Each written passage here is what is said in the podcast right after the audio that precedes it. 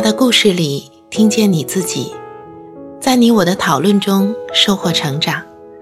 嗨，你好，我是陈芷妍。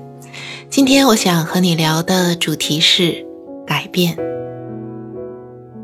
在这一期的故事里，我们听到的是一对情侣，男朋友因为女孩子喜欢吃辣的，慢慢的改变了口味，适应了。成都的口味，从饮食的角度来探讨亲密关系是很有意思的。不仅仅因为我们的文化里对吃非常的强调，也因为吃在我们的文化里面往往意味着关系的维护、家庭的团聚。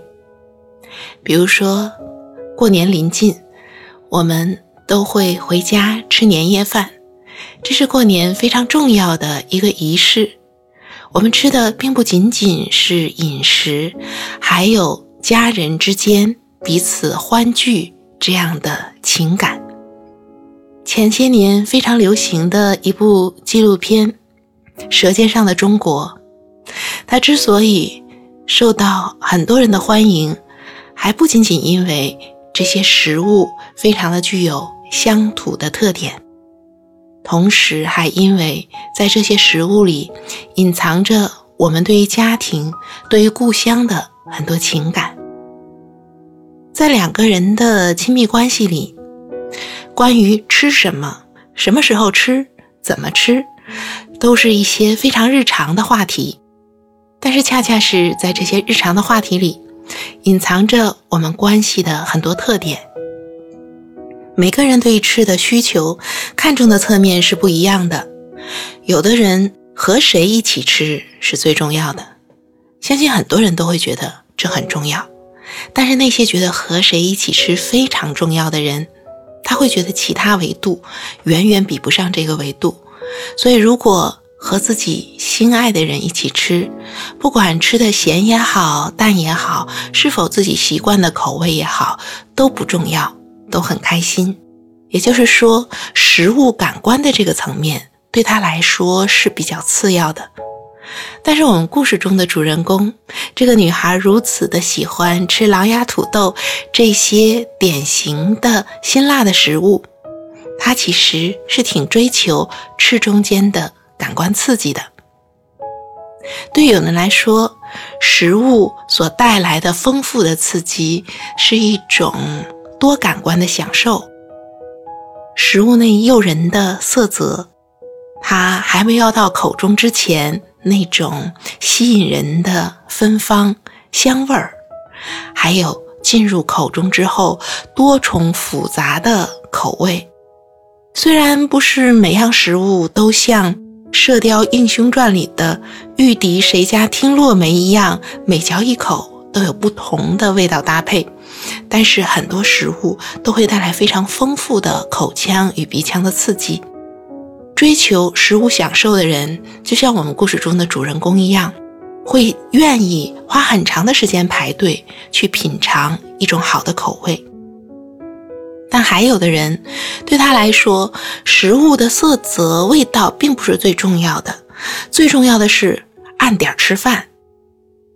就像故事中的男朋友，他不是非常理解为什么要排那么长时间的队去吃东西。有的人对他来说，吃的好一点、差一点、丰盛一点、简陋一点不是很重要，但重要的是到点要有饭吃。如果没有到点吃到这个饭的话，他就会很暴躁。再好的食物，如果晚了一个小时甚至两个小时，都不会再让他愉快。所以，我们每个人对待食物的态度真的是不一样的。但是在相爱的关系中，在家庭的关系中，我们会在这个角度上也彼此的贴近和包容。如果一个人完全不喜欢吃辣的，和另外一个无辣不欢的人结合在一起了，那么是否每一顿饭都要考虑兼顾两个人的需求？还是其中一个人更多的改变自己去适应对方呢？改变自己来适应对方，是我们建立亲密关系里几乎一个必有的部分。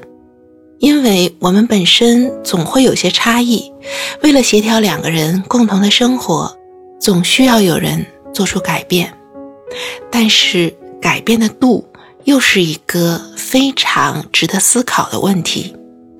如果我因为害怕失去他而改变太多，最后我可能发现我都已经不是我自己了，而这份关系让我变得需要改变那么多，也会让我觉得是否有些委屈，是否对方为我改变的不够多。反过来说，如果一个人在一份关系里努力做出的调整改变很少，那么其实这个人为这份关系所做的努力，也会反过来影响他对于这份关系的观感。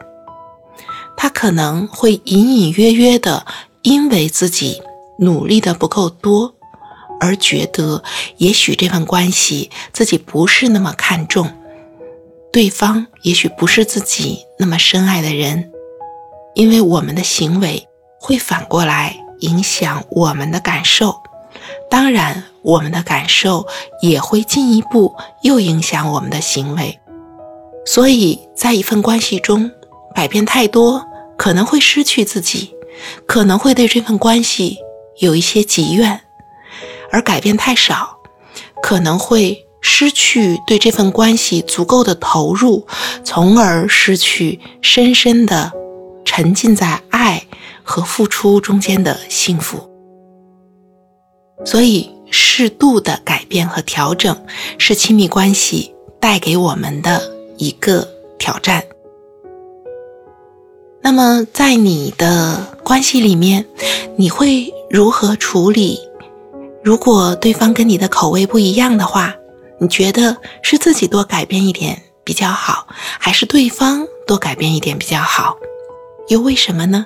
没有绝对的标准答案，但我好奇你是怎么想的。以上就是我对这一期故事的想法。如果你有什么想说的，欢迎来幸福女人圈与我互动，让我们在讨论中收获成长的智慧。